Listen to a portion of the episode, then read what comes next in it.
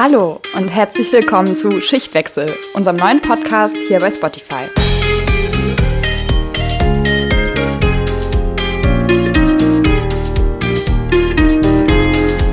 Wir sind Anna und Lea und wir sind in der Ausbildung zur Gesundheits- und Krankenpflegerin bzw. Kinderkrankenpflegerin. Dieser Podcast soll jetzt kein fachlich spezifischer Podcast sein, sondern wir möchten hier euer Interesse wecken. Offen und ehrlich über Tabuthemen sprechen, euch informieren, inspirieren und mit Klischees aufräumen. Die Berufswahl nach der Ausbildung beschränkt sich nicht nur auf den Bereich des Krankenhauses, obwohl es da allein schon viele Möglichkeiten gibt. Und über diese Möglichkeiten und Chancen, auf die wollen wir heute einen Blick werfen und ein bisschen darüber sprechen. Also wir finden, dass man sich als Pflegekraft natürlich am besten ständig weiterbilden sollte. Und das wird einem auch schon früh verklickert, damit man einfach auch immer auf dem neuesten Stand ist, um die Patienten bestens zu versorgen. Und dabei wollen wir uns natürlich an die aktuellen wissenschaftlich belegten Empfehlungen halten für ein möglichst gutes Pflegeergebnis. Ein Beispiel dafür, wie sehr sich diese Empfehlungen ändern können, ist ja die olle Kamelle mit dem Eisen und Föhn, welches im letzten Jahrhundert der letzte Schrei in den Krankenhäusern war. Dahinter steckte der gute Glaube, man könnte Druckgeschwüren vorbeugen, nämlich indem man die betroffene Stelle, zum Beispiel die über dem Kreuzbein am unteren Rücken, zuerst mit Eiswürfeln gekühlt hat und dann mit einem Föhn wieder erwärmt hat. Und eigentlich kann man sich ja dabei denken, dass das die Haut eher schädigt und austrocknet. Ja, das ist absolut unfassbar für unser heutiges Pflegeverständnis, weil der erhoffte Durchblutungseffekt eben keine Evidenz, keinen wissenschaftlichen Beweis hatte. Heute wissen wir es besser.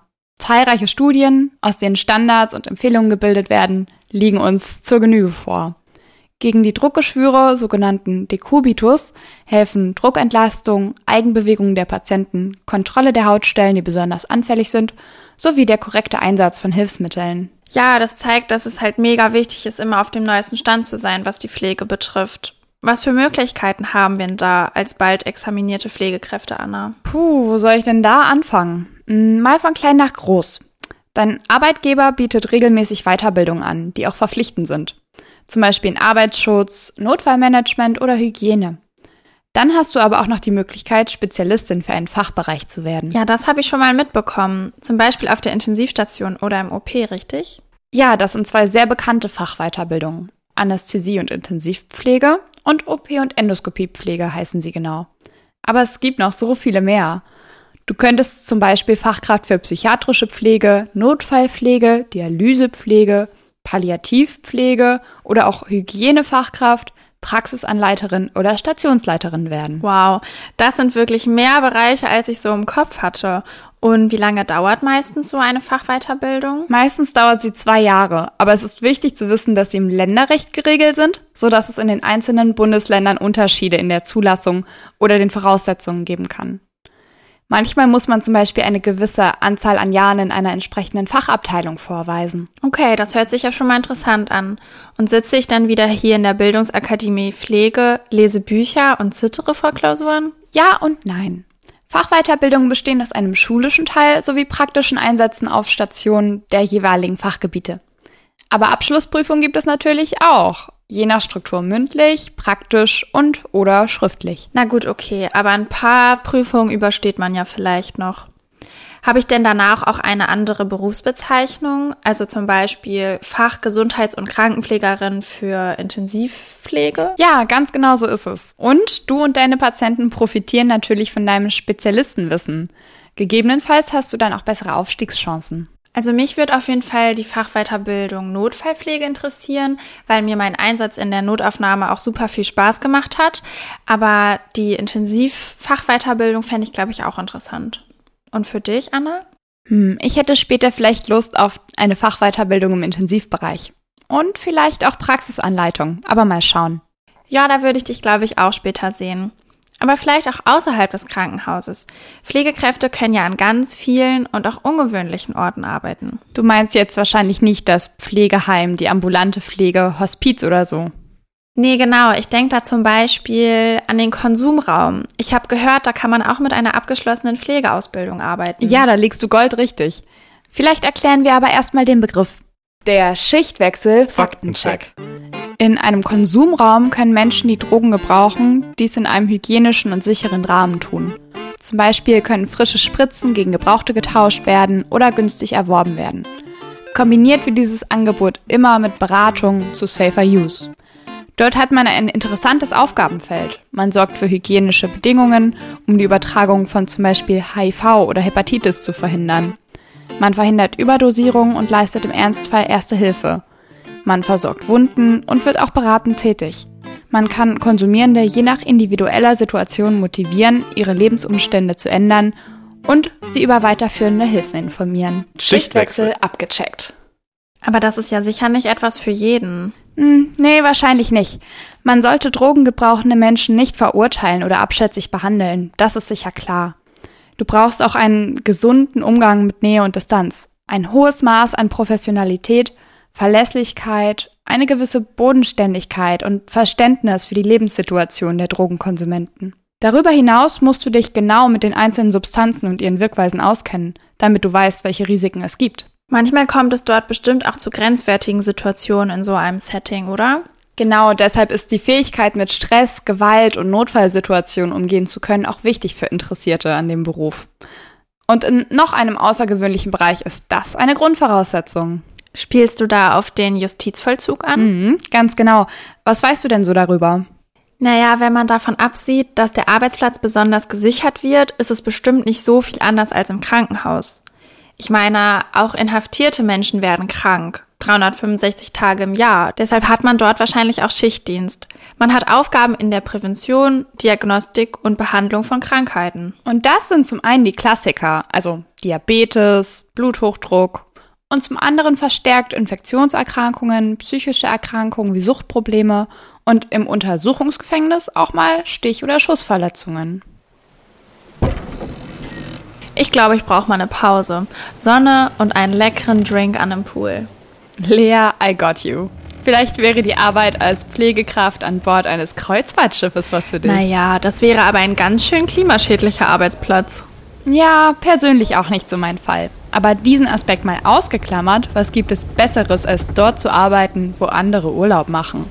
Was von der Welt zu sehen und noch dafür bezahlt zu werden? Die Arbeit an sich ist aber nicht so anspruchsvoll, oder?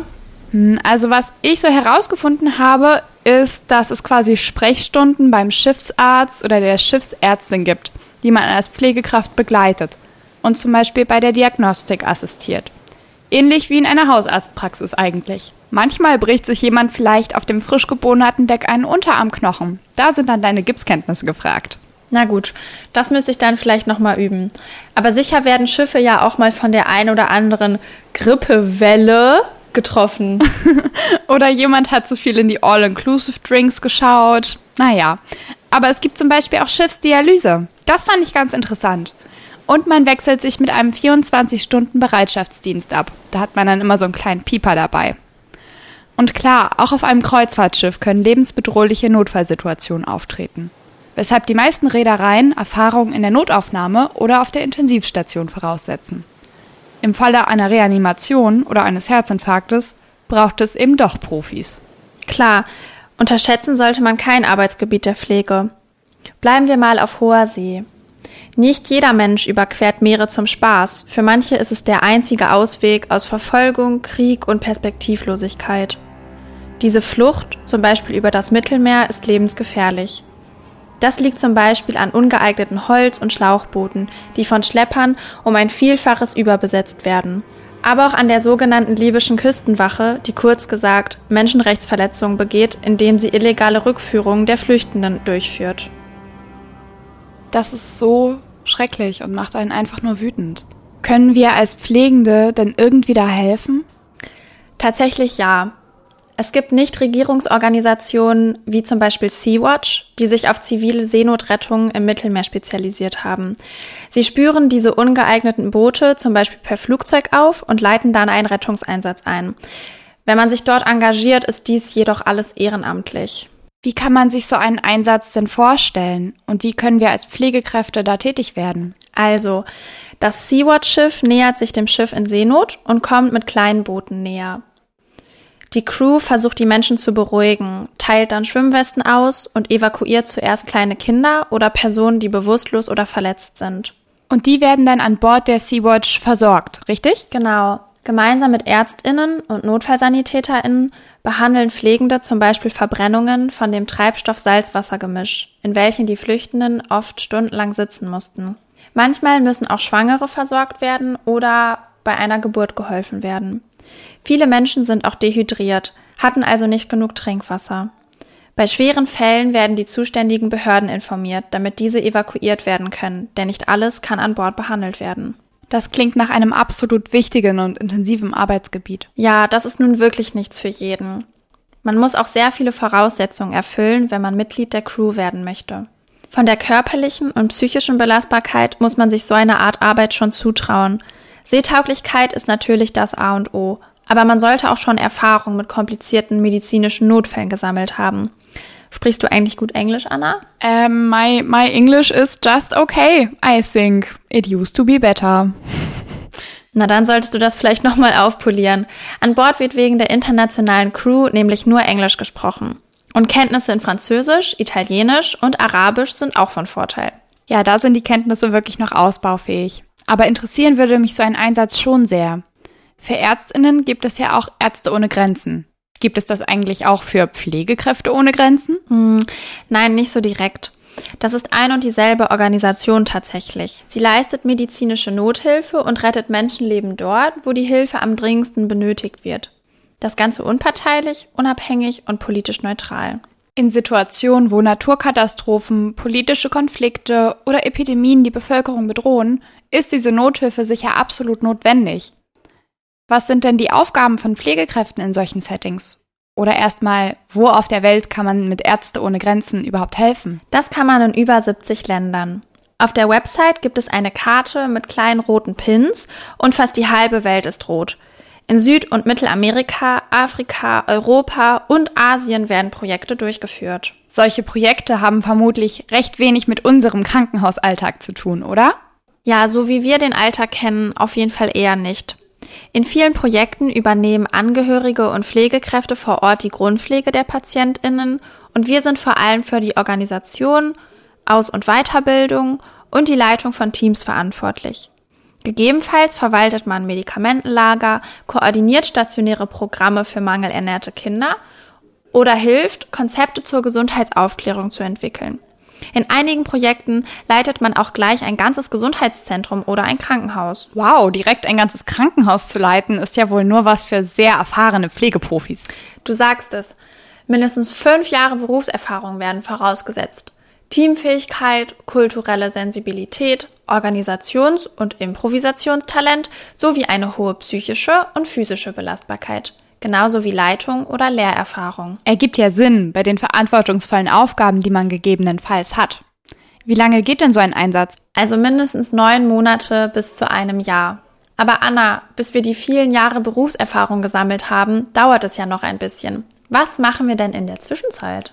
Na, ab in die Hochschule. Wir machen jetzt akademisierte Pflege. Der Schichtwechsel Faktencheck. Pflege ist nicht nur ein Ausbildungsberuf. Pflege kann man auch studieren. Das geht, wenn man ein Abitur hat, auch schon direkt nach der Schule. Zum Beispiel in einem dualen Studiengang. Dieser schließt ab mit einem Pflegeexamen und einem Bachelor. Pflege kann man auch berufs- oder ausbildungsbegleitend studieren. Schwerpunkte sind zum Beispiel Pflegewissenschaft, Pflegepädagogik, Pflegemanagement oder erweiterte Pflegepraxis. In Deutschland haben etwa 1 bis 2 Prozent aller Pflegekräfte auch einen Hochschulabschluss. In den Niederlanden sind es etwa 45 Prozent. In Schweden und Großbritannien 100 Prozent. Schichtwechsel abgecheckt. Deutschland hat sich ja mit dem letzten Pflegeberufe-Reformgesetz für einen anderen Weg entschieden, als er in europäischen Nachbarländern gegangen wird. Für die Pflege ist in allen europäischen Ländern nämlich ein Bachelorabschluss und ein Studium an einer Hochschule der Regelfall. Ausnahmen sind da nur noch Luxemburg und Deutschland. Und während in Luxemburg ab nächstem Jahr der erste Jahrgang an der Uni lernen wird, wurden in Deutschland drei Ausbildungsgänge zu einem generalistischen zusammengefasst. Wenn ihr mehr über die Generalistik erfahren möchtet, hört gerne nochmal in unsere erste Folge mit dem Titel Übergabe rein. Da reden wir ausführlicher über dieses Thema. Aber das Thema Akademisierung, also der Übergang zur Lehre von Pflegethemen an Hochschulen, scheint in Deutschland ein wirklich verzwicktes Thema zu sein. Warum glaubst du, tut sich die Politik so schwer, Lea? Naja, es ist auf der einen Seite die Politik und auf der anderen Seite auch die Pflegekräfte selbst, die einer Akademisierung kritisch gegenüberstehen. Die Tatsache ist ja, dass wir aktuell einen Pflegemangel erleben. Bundesweit fehlen mindestens 35.000 Fachkräfte in der Pflege. Das liegt zum Beispiel am demografischen Wandel, durch den Menschen in Deutschland im Durchschnitt älter und damit pflegebedürftiger werden. Aber sicher liegt es auch an den Gehältern, der Belastung durch Schichtdienst und Einspringen und, und, und. Ein Studium könnte unseren Beruf doch aufwerten, zeigen, dass unsere Arbeit was für schlaue Köpfchen ist. Das ist sie ohne Frage. Aber KritikerInnen sagen dann wieder, Pflege darf niemanden ausschließen, nur weil er oder sie eben kein Abitur hat. Dass ein Abitur eben noch nicht für die Arbeit mit Menschen qualifiziert. Da hat man dann wieder Angst, potenzielle super Pflegekräfte zu verlieren. Ja, das Argument kann ich auch verstehen. Aber es machen auch deutlich mehr junge Menschen Abi oder Fachabi als früher. Teilweise über 50 Prozent der 20- bis 24-Jährigen haben eins. Und man kann es eben auch andersherum sehen. Dass ein Studium erst recht InteressentInnen anlockt? Ja, könnte ich mir auch vorstellen. Es eröffnet einem ja auch neue Karrierewege. Aber ich glaube, man sollte vielleicht dafür auch die Zugangsvoraussetzungen ein bisschen verändern, um es noch mehr Menschen ermöglichen zu können, ein Studium anzufangen. Und mit so einem Studium in der Tasche könnte man dann Pflegeforscherin werden oder als Professorin vor Studentinnen stehen. Aber auch als Pflegender am Bett kannst du davon profitieren, dass du Fachliteratur kritisch bewerten kannst und dein Wissen in der Praxis umsetzen kannst. Das würde auf jeden Fall die Eigenständigkeit der Pflege nochmal fördern. Professionalisierung und so. Vielleicht trägt das auch zu einem größeren Ansehen in der Gesellschaft bei, wenn alle merken, dass nicht nur Ärztinnen lange auf die Uni gehen. Auch wenn es in Deutschland nur wenige grundständige Pflegestudiengänge gibt, so kann man auch während oder nach der Ausbildung noch in Teilzeit studieren. Mit entsprechender Berufserfahrung braucht man noch nicht mal ein Abitur dafür. Ja, Anna, das ist doch genau dein Thema, oder? Du studierst doch schon seit dem ersten Ausbildungsjahr parallel an einer Hochschule. Ja, als ich hörte, dass die Bildungsakademie Pflege eine Kooperation mit einem Pflegestudiengang hat, war ich halt direkt Feuer und Flamme. Und nach der Probezeit habe ich mich dann direkt dafür beworben und ja, ich wurde genommen und ich habe mich sehr darüber gefreut. Ist das nicht mega viel Stress dann neben der Ausbildung? Ja, es geht. In meinem Studiengang hat man während der dreijährigen Ausbildungszeit in seinem Betrieb ein sogenanntes Vorstudium. Da hat man nur zwei Wochen Präsenz pro Semester. Das kriegt man unter. Okay, das klingt auf jeden Fall erstmal ein bisschen entspannter, als direkt Vollzeit zu studieren. Und nach der Ausbildung studiert man dann noch weiter? Ja, genau. Dann kommen noch vier Semester Hauptstudium. Wie heißt dein Studiengang überhaupt? Äh, Pflege. Im Moment einfach Pflege. Im Hauptstudium setzt man sich dann einen Schwerpunkt. Entweder erweiterte Pflegepraxis und Beratung, ähm, Berufspädagogik oder Organisation und Management. Klingt cool. Und was hast du bis jetzt da so gelernt? Ja, also am Anfang stand viel zum Thema wissenschaftliches Arbeiten auf dem Programm. Ähm, wie finde ich gute Quellen? Wie interpretiere ich eine Studie? Wie zitiere ich richtig? Und so weiter. Und dann hatten wir sehr breit gefächerte Themen, zum Beispiel den Aufbau des Gesundheitssystems, Prävention und Gesundheitsförderung, ähm, Ethik in der Pflege, Kommunikation und äh, Palliative Care und noch viele weitere. Cool, da könntest du bestimmt auch schon viel mit in die Ausbildung nehmen. Ja, das greift tatsächlich gut ineinander.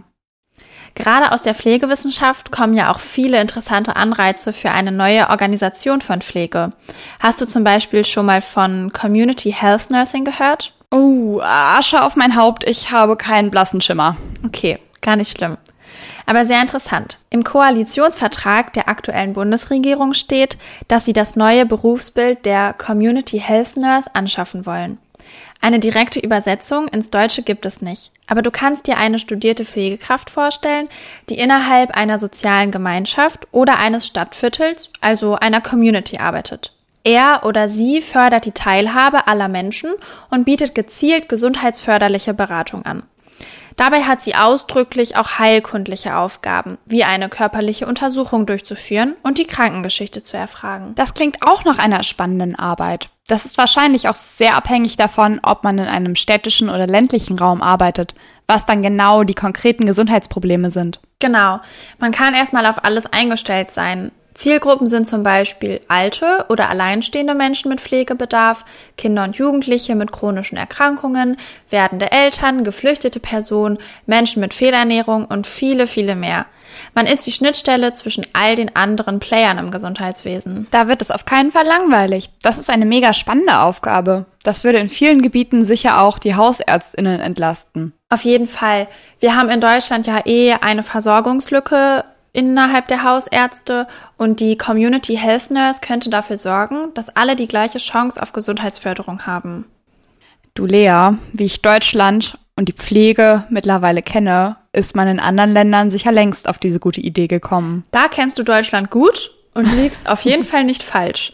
In Ländern wie Kanada, Finnland oder Slowenien ist der Einsatz von der Community Health Nurse schon lange üblich und bewährt. Ein bisschen erinnert mich das Konzept hier an die Schulgesundheitspflege.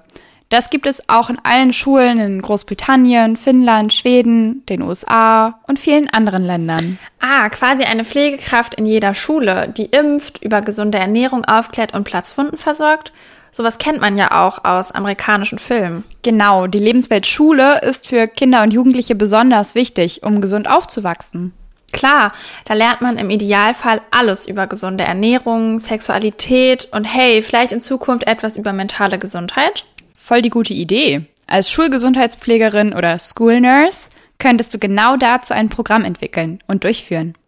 Du wärst auch zuständig für die Inklusion von SchülerInnen mit Behinderung und Kinder, die eine chronische Erkrankung, wie zum Beispiel Asthma oder Diabetes haben.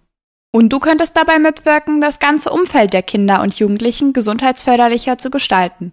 Zum Beispiel einen sicheren Schulweg, einen Schulhof, der zur Bewegung einlädt oder wirklich leckeres und gesundes Essen in der Mensa. Ja, ich wünschte, es hätte es in meiner Schule gegeben. Absolut. Ich finde es toll, dass bei beiden Konzepten, die wir gerade besprochen haben, das Community Health Nursing und die Schulgesundheitspflege, so viel Wert auf Gesundheitsförderung gelegt wird und dass die Beratung dazu so eine zentrale Rolle spielt für die Pflegenden. Ja, jetzt sind wir thematisch eigentlich schon am Ende. Ich find's voll schade. Wir haben doch eigentlich noch so viel zu besprechen, Lea. Ich meine, mir ist während der letzten Folgen über die letzten Wochen bewusst geworden, wie vielseitig Pflege ist und wie viele essentielle Dinge im Leben sie eigentlich abdeckt. Mir gibt es ein gutes Gefühl irgendwie zu wissen, dass ich mit diesem Beruf, den ich gerade noch lerne, für viele Menschen in entscheidenden Situationen zur Seite stehen kann. Ich habe auch voll das Gefühl, etwas Sinnvolles zu tun. Also auf der einen Seite kümmere ich mich um die Grundbedürfnisse des Menschen und auf der anderen Seite muss ich die medizinischen Sachen dahinter verstehen. Aber manchmal bin ich auch die Person, die mit ganz viel Menschlichkeit jemandem zur Seite stehen kann, der gerade eine schlimme Zeit durchlebt. Aber um uns vielleicht nochmal dieser Frage, was ist Pflege zu stellen, Anna, was ist für dich Pflege? Hm, wenn ich es jetzt kurz formulieren muss, ist Pflege für mich Teamwork. Also Teamwork unter den Kollegen und Teamwork mit den PatientInnen zusammen. Ich wende mein medizinisches Wissen an und gib's weiter und versuche in Notfallsituationen gelassen zu bleiben. Den Punkten kann ich auf jeden Fall voll zustimmen. Für mich ist Pflege auch kompetent in dem zu sein, was man macht und wo man arbeitet. Ich finde, man braucht ein hohes Organisationstalent und einen guten Rundumblick, um nicht nur den Patienten, sondern irgendwie auch alles drumherum im Blick zu haben. Also sei es seine Familie, seine soziale Situation, aber auch das, was gerade auf Station so abgeht. Und was ich an Pflege so toll finde, sind die ganzen Gespräche und die Begleitung, die man mit den Menschen durchlebt.